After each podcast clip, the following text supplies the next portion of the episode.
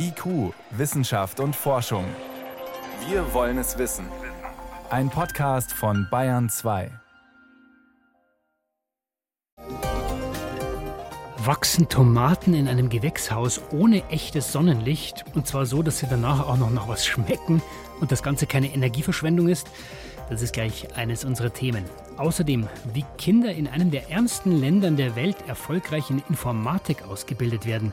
Dazu schauen wir nach Uganda. Aber zuerst, wer braucht die dritte Impfung und wer nicht? Die Ständige Impfkommission hat heute ihre Empfehlungen ausgegeben. Wissenschaft auf Bayern 2 entdecken. Heute mit Stefan Geier.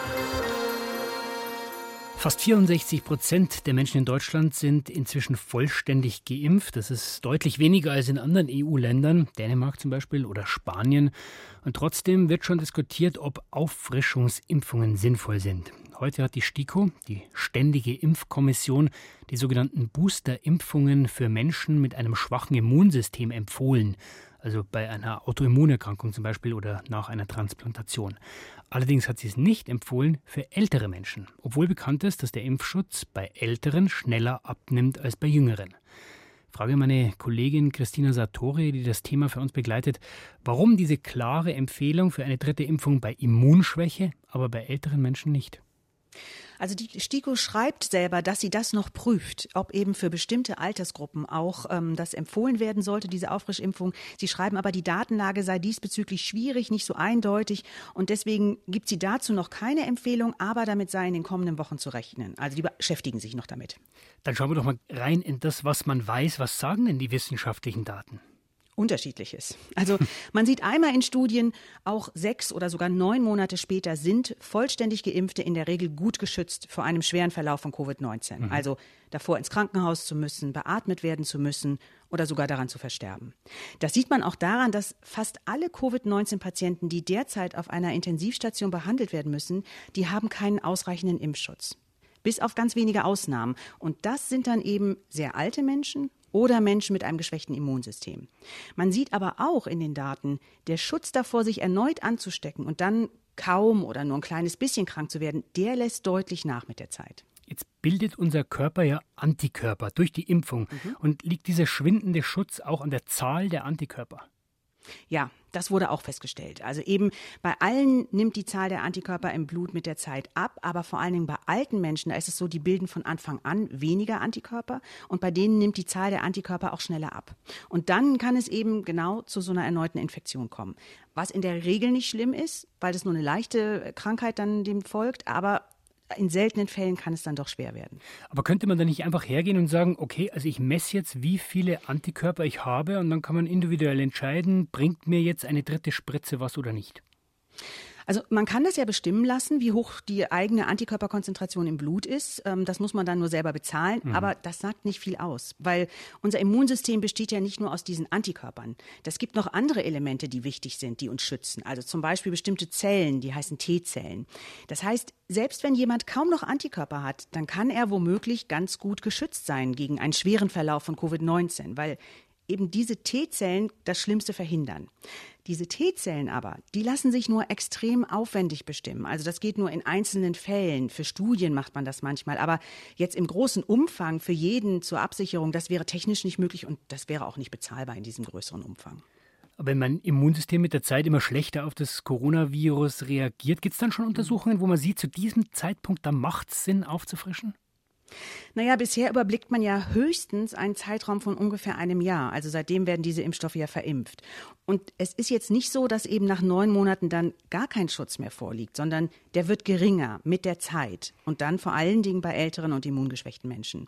Und da muss man dann entscheiden, ab wie viel Prozent solcher Ausnahmen, also wo es dann doch zu einem schweren Verlauf kommt, trotz doppelter Impfung, sagt man dann, wir impfen jetzt alle aus dieser Altersgruppe mhm. oder alle Immungeschwächten, wie es ja jetzt auch empfohlen wird, oder auch alle über 65, so wie es jetzt in den USA gerade entschieden wurde. Aber diese Festlegung gibt es jetzt bei uns eben noch nicht. Bei anderen mhm. Impfungen ist es ja eigentlich auch so, dass die generell aufgefrischt werden müssen. Hm, ja, zum Beispiel, also ein Beispiel bei der Masernimpfung. Und da ist das ähnlich.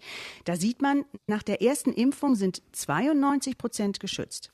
Keiner weiß jetzt, wer gehört denn zu den restlichen 8 Prozent. Und wenn der Masernimpfstoff knapp wäre, dann würde man sagen, okay, diese 8 Prozent, die jetzt trotz Impfung an Masern erkranken, das nehmen wir hin, das ist halt einfach so. Hm. Aber der Masernimpfstoff ist nicht knapp und deswegen empfiehlt man für alle eine zweite Impfung. Und nach der zweiten Impfung, nach der zweiten Masernimpfung, liegt dann die Wirksamkeit auch bei 98, 99 Prozent. Also da hat man dann für alle diese Sicherheit. Aber das ist ja bei Corona ein bisschen anders. Ist es nicht, Christina, auch ein bisschen eine Luxusdiskussion, die wir führen? In großen Teilen der Welt haben die Menschen nicht mal genug, um sich einmal impfen zu lassen und wir streiten über die dritte Dosis? Ja, also das sagen ja viele Experten, das sagt die Weltgesundheitsorganisation ja auch. Ne? Weltweit gibt es zu wenig Impfstoff. Da sind die meisten Menschen noch nicht mal zweimal geimpft und wir gönnen uns den Luxus hier, um wirklich jeden jeden, jeden mitzunehmen und die größtmögliche Sicherheit zu geben. Also viele Experten sagen auch, es wäre sinnvoller, wenn alle die erste Impfung hätten, auch in Deutschland, als jetzt diese dritte Impfung. Ja, das ist ein Luxus. Die Ständige Impfkommission hat heute die Auffrischungsimpfung für Menschen mit einem schwachen Immunsystem empfohlen. Eine dritte Impfung allerdings nicht für ältere Menschen. Die kann man natürlich auch ohne Empfehlung der STIKO haben und ungefähr eine halbe Million Menschen haben sich die auch schon geben lassen. Vielen Dank für diese Informationen, Christina Satori. Gerne. Tschüss.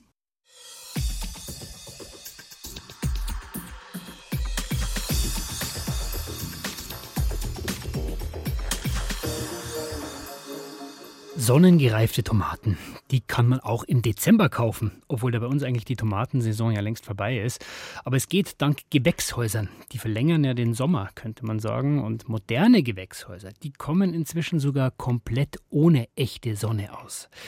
Da wächst die Tomate dann in einer künstlichen Welt, in fensterlosen Räumen, LED statt Sonnenlicht. Das klingt ein wenig traurig, nennt sich dann Indoor Farming und dabei sogar ganze Beete werden dabei übereinander gestapelt, heißt das Ganze auch Vertical Farming. Diese Umgebung verbraucht allerdings sehr, sehr viel Energie. Lohnt sich also dieser Aufwand?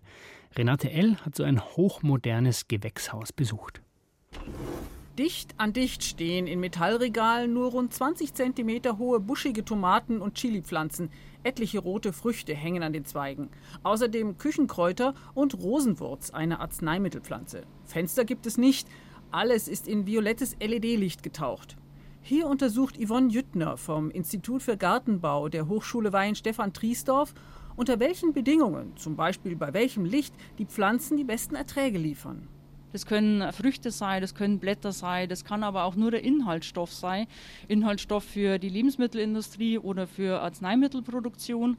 Und da versuchen wir eben in unseren Versuchen zu identifizieren, für welche Kultur welches Spektrum und in welcher Intensität das Optimale ist. Das ist auf alle Fälle äh, eine große Chance von solchen Indoor-Farming-Systemen, weil man die Bedingungen wirklich sehr akkurat kontrollieren kann und das eben auch ganzjährig und daran vor allem die Inhaltsstoffe auch möglicherweise gezielt anreichern kann also Arzneimittelpflanzen mit besonders hohem Wirkstoffgehalt oder Tomaten, die besonders aromatisch schmecken. Eher hochpreisige Produkte, mit denen sich der große technische Aufwand auch refinanzieren lässt.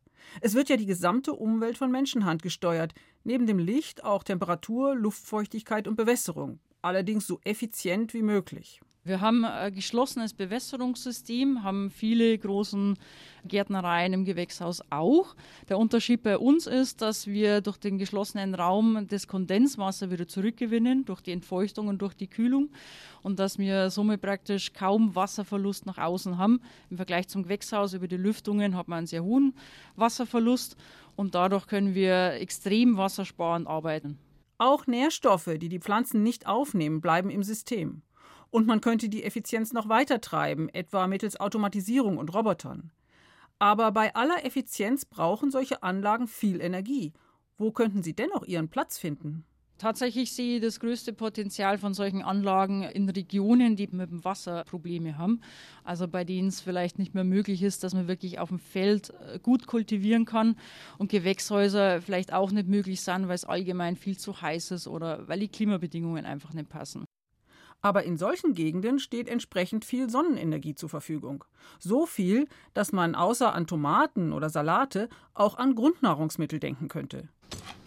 In einer Klimakammer der TU München steht ein Weizenfeld. Dreimal drei Meter groß und die Pflanzen sind nur 50 Zentimeter hoch. Eine spezielle Züchtung für die NASA. Außer für Raumstationen wäre dieser Weizen auch für eine Antarktis-Forschungsstation geeignet. Oder eben fürs sonnige Nordafrika, sagt Claudia Luksch vom Hans-Eisenmann-Zentrum für Agrarforschung der TU München.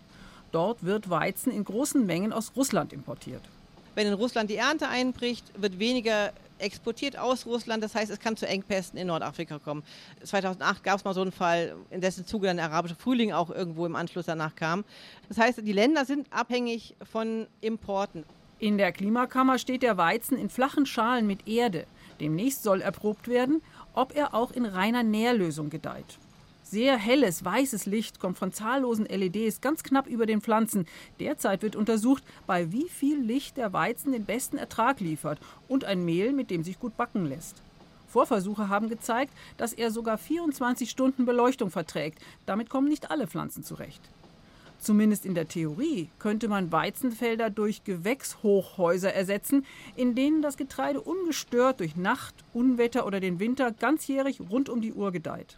Wenn ich mal auf einen Hektar gehe und zehn Layer Hektar übereinander, dann bin ich also quasi bei einem Hochhaus, einer Fläche von 10 Hektar. In so einer Anlage könnte ich nach den Berechnungen, die mit der NASA auch gemacht worden sind, 600 ähm, Mal so viel Ertrag schaffen wie auf einem normalen Hektar draußen. Ja. Ich habe fünf Ernten im Jahr in zehn Schichten. Ich habe eine größere Ausbeute. Aber lassen sich solche Anlagen tatsächlich so wirtschaftlich mit regenerativer Energie versorgen, dass der Weizen dann auch bezahlbar ist? Neben den Ansprüchen der Pflanzen an Licht und Boden ist das die entscheidende Frage für die Zukunft der fensterlosen Gewächshäuser. Also fünf Ernten, aber ob der Weizen und die Tomaten dann noch schmecken, wenn sie nie im Leben einen Sonnenstrahl gesehen haben, das muss man da wahrscheinlich selber im Laden rausfinden. Renate L. war das über die Gewächshäuser der Zukunft. Sie hören Bayern 2, es ist 18.16 Uhr. IQ, Wissenschaft und Forschung gibt es auch im Internet. Als Podcast unter bayern2.de. Die Idee klingt bestechend. Wie wäre es, wenn man mit Licht Zellen gezielt so behandelt, dass man Krankheiten heilen kann? Also Licht an, Zelle verändert sich und bekämpft eine Krankheit. Genau das versuchen Forscher mit der sogenannten Optogenetik. Aber dazu muss man wissen, welches Licht nehme ich an welcher Stelle und welche, wo erzeugt die gewünschte Funktion. Eine dieser Stellen ist das sogenannte Bakteriorhodopsin muss man sich nicht merken, den Namen, einfach ein Teil in der zarten Haut, die jede Zelle umgibt, die Zellmembran. Entdeckt worden ist es schon 1970. Heute ist es ein wichtiges Werkzeug für die Forschung. Und jetzt bekommen die Entdecker des Bakteriorhodopsins, darunter ein Münchner Biochemiker, den Lasker Award, den höchsten Medizinpreis der USA. Jean Rubner. Zunächst wollte niemand so recht glauben, was Dieter Österheld 1970 bei einem Forschungsaufenthalt in San Francisco entdeckt hatte. Einen Molekülkomplex in der Zellmembran eines sogenannten Archibakteriums, der seine Farbe ändert, wenn er mit Licht bestrahlt wird. Selbst sein Doktorvater, der Münchner Chemie-Nobelpreisträger Feodor Lünen, war skeptisch, erinnert sich Österheld. Dem hatte ich das an die Tafel skizziert und da hat er gesagt, Herr Österheld, das glaube ich Ihnen nicht aber ich wünsche, dass Sie recht haben. Retinal- oder lichtempfindliche Proteine, so die gängige Lehre, gibt es nur im Auge von Wirbeltieren.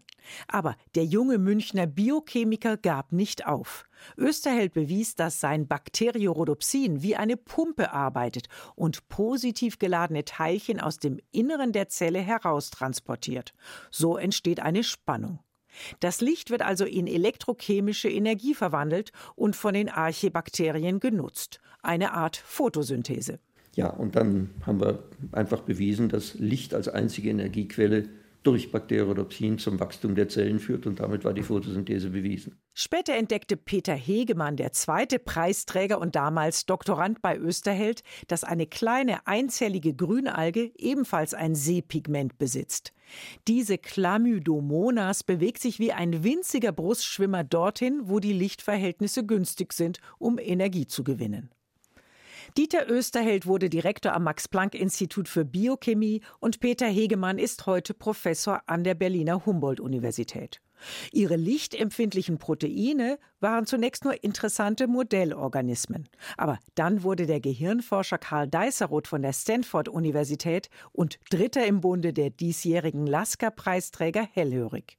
Lichtempfindliche Proteine könnten ein Werkzeug sein. Man schleust mittels Gentransfer ihre Bauanleitung in Nervenzellen ein und kann dann mit Licht die Aktivität der Nervenzellen kontrollieren. Damit wird es möglich, erklärt Peter Hegemann, einzelne Zellen in neuronalen Verbünden, wie zum Beispiel im Gehirn, lichtsensitiv zu machen und damit gezielt mit Licht zu aktivieren und deren Funktion im neuronalen Verbund aufzuklären. Optogenetik heißt die Methode. Eine kleine Revolution. Denn jetzt schafft man es, neuronale Netzwerke zu analysieren und letzten Endes zu verstehen und damit auch die Grundlagen unseres Denkens, Handels und Fühlens, andererseits aber auch die Grundlagen für Fehlentwicklungen, die zur neuronalen Störung führen. Die Idee ist natürlich, Störungen der Nervennetze auch zu heilen. Die therapeutischen Anwendungen der Optogenetik entwickeln sich eher langsam, so Hegemann. Am weitesten ist die Behandlung von Retinitis pigmentosa, einer Degeneration der Netzhaut, bei der die Photorezeptoren zerstört werden und Menschen erblinden. Ein Forscherteam aus Basel und Paris hat vor wenigen Monaten lichtempfindliche Proteine in Zellen der Netzhaut eingebaut, damit diese die Aufgabe der kaputten Photorezeptoren übernehmen können. Ein blinder Mann konnte so wieder Gegenstände erkennen und sich in seiner Umgebung orientieren. Noch ist die Therapie nicht zugelassen, aber sie beweist, welches Potenzial die Optogenetik hat. Und sicher ist, es gäbe sie nicht ohne die jahrzehntelange Grundlagenforschung über Rhodopsine in Mikroben, die vor 40 Jahren begann. Bayern 2. Wissenschaft schnell erzählt. Das macht heute Veronika Bräse und wir reisen mal zurück in die Steinzeit zum Homo sapiens. Der hat offenbar mehr ausgehalten, als man bislang gedacht hat. Ja, der Homo sapiens, der war robust. Der stammt aus Afrika, kam dann zu uns und man dachte, er hätte deshalb überlebt, weil es damals relativ warm war. Also eine milde Zwischenzeit zwischen Eiszeiten. Aber das stimmt nicht. Es war 10 bis 15 Grad kälter im Schnitt als heute. Der Homo sapiens Homo sapiens hat sich aber dann trotzdem durch, gegen den Neandertaler durchgesetzt. Es war damals, vor 45.000 Jahren, so kalt wie jetzt ungefähr in Skandinavien oder Russland. Aber es gab keine Heizung und woher weiß man dann, wie, wie warm es da überhaupt war? Also das verrät der Zahnschmelz von Wildpferden, von Mammuts oder von Rentieren, die damals gelebt haben. Im Zahnschmelz der Fossilien sind Sauerstoffisotope konserviert und die geben, so ähnlich wie die Jahresringe bei Bäumen, die Temperatur zu dieser Zeit an. Die war viel kälter als vermutet. Genau, also der Homo sapiens, der war kein kein Warmduscher, wie man immer gedacht hat bisher, sondern der war anpassungsfähig und eben kältetolerant. Und Forschende, die müssen sich jetzt überlegen, ob sie neue Karten zeichnen müssen, also Karten, die zeigen, wie sich der Homo sapiens in Eurasien ausgebreitet hat. Vielleicht ist es ja viel schneller gegangen, als man gedacht hat. Jetzt geht es um das kleinste Flugobjekt, das Menschen jemals entwickelt haben. Ist das sowas wie eine Drohne? Nee, nee, das ist noch viel kleiner, also so groß wie ein Sandkorn, hat aber drei Flügel und dafür aber keinen Antrieb. Forschende aus Chicago haben sich das Fluggerät aus der Natur abgeschaut, also von Propellersamen am ha Ahornbaum. Wie sieht das dann genau aus? Wie kann ich mir das vorstellen? Also diese künstlichen Mikroflieger, die segeln jetzt genauso wie diese Ahornsamen so zu Boden, so im Kreis, die drehen sich um die eigene Achse mhm.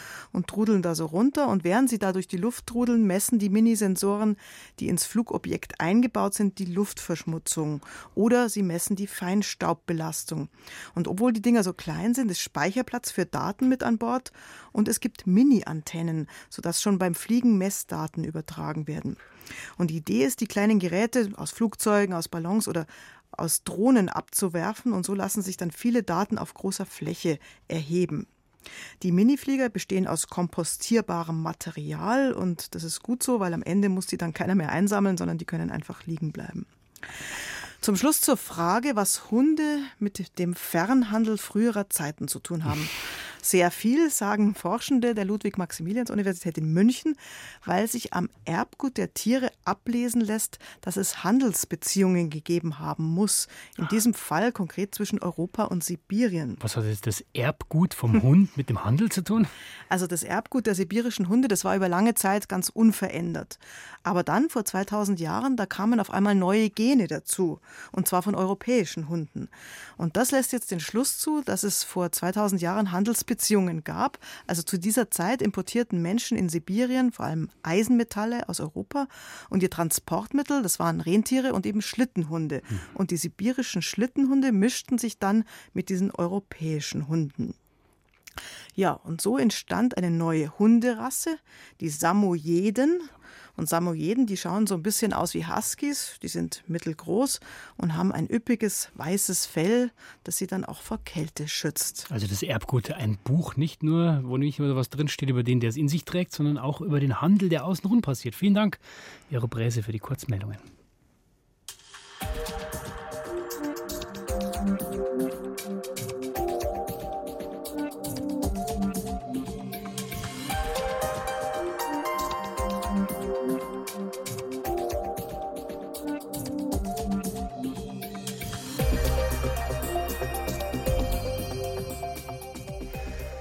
Mathe, Physik, Informatik, Kinder in der Schule für technische Fächer zu begeistern, das ist schon bei uns in Deutschland eine Herausforderung. Gerade viele Mädchen fühlen sich dabei wenig ermutigt, zeigen Umfragen. Wir brauchen aber den Nachwuchs. Ja? Wir wollen ja die großen technischen Probleme der Zukunft lösen. Klima, Verkehr, Digitalisierung und so weiter. Unsere Korrespondentin Antje Dikans, die stellt jetzt ein Projekt vor, da, bei dem scheint das besser zu gelingen. Mit Kindern, darunter viele Mädchen, die eigentlich nicht in den besten Umständen zum Lernen aufwachsen. Und das in einem der ärmsten Länder der Welt, in Uganda. So, these are the steps we take to build a website. Unterricht im Freien. Vor einem Haus in Ugandas Hauptstadt Kampala haben etwa ein Dutzend Mädchen und Jungen Laptops aufgeklappt. Stühle und Tische gibt es nicht. Alle hocken auf dem Boden und schauen konzentriert auf die Bildschirme, um die Grundlagen des Programmierens zu lernen. Ihre Lehrerin in dieser ungewöhnlichen Umgebung ist Shamin Muanaisha. Die Mutter von zwei Kindern hat sich ihre Kenntnisse selbst angeeignet, als ihr Sohn anfing, für Computer und Luftfahrt zu schwärmen. Jetzt will sie auch andere für diese Fächer begeistern, sagt sie der Nachrichtenagentur Reuters. Wir vermitteln Kindern die Grundlagen in Naturwissenschaften, Informatik und Technik. Sie lernen Programmieren und wir beschäftigen uns mit dem Weltraum, der Luftfahrt oder auch dem Klimawandel. Supersonic Aviators Club nennt sie die Lerngruppe, also quasi die Überschallflieger. Dreimal in der Woche kommen alle zusammen, auch in Corona-Zeiten. Wegen der Vorschriften in Uganda dürfen sie sich jetzt aber nur im Freien treffen, was oft eine Herausforderung ist. Die Kinder müssen bei mir im Hof lernen. Das ist schwierig, wenn die Sonne stark scheint oder es regnet. Außerdem haben die Eltern oft kein Geld, um für den Internetzugang zu bezahlen. Also gehen nur wenige von ihnen online. Shamim Wanaisha nimmt vor allem Kinder aus ärmeren Familien, die sonst wenig Zugang zu Bildung haben, in ihren Club auf. Und sie versucht, Mädchen für Programmieren und Technik zu begeistern. Bei der 16-jährigen Lamisha, die seit einem Jahr dabei ist, hat sie damit schon Erfolg. Ich programmiere, weil ich mal eine Hackerin werden will, die Sicherheitslücken aufspürt und schließt. So will ich Angriffe von kriminellen Hackern verhindern.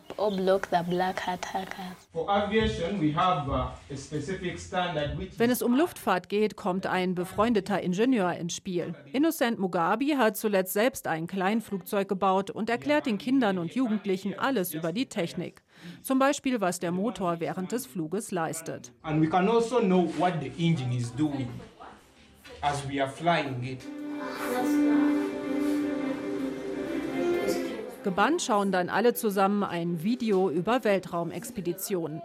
Der Supersonic Aviators Club hat bei vielen der Kinder und Jugendlichen ganz neue Leidenschaften geweckt.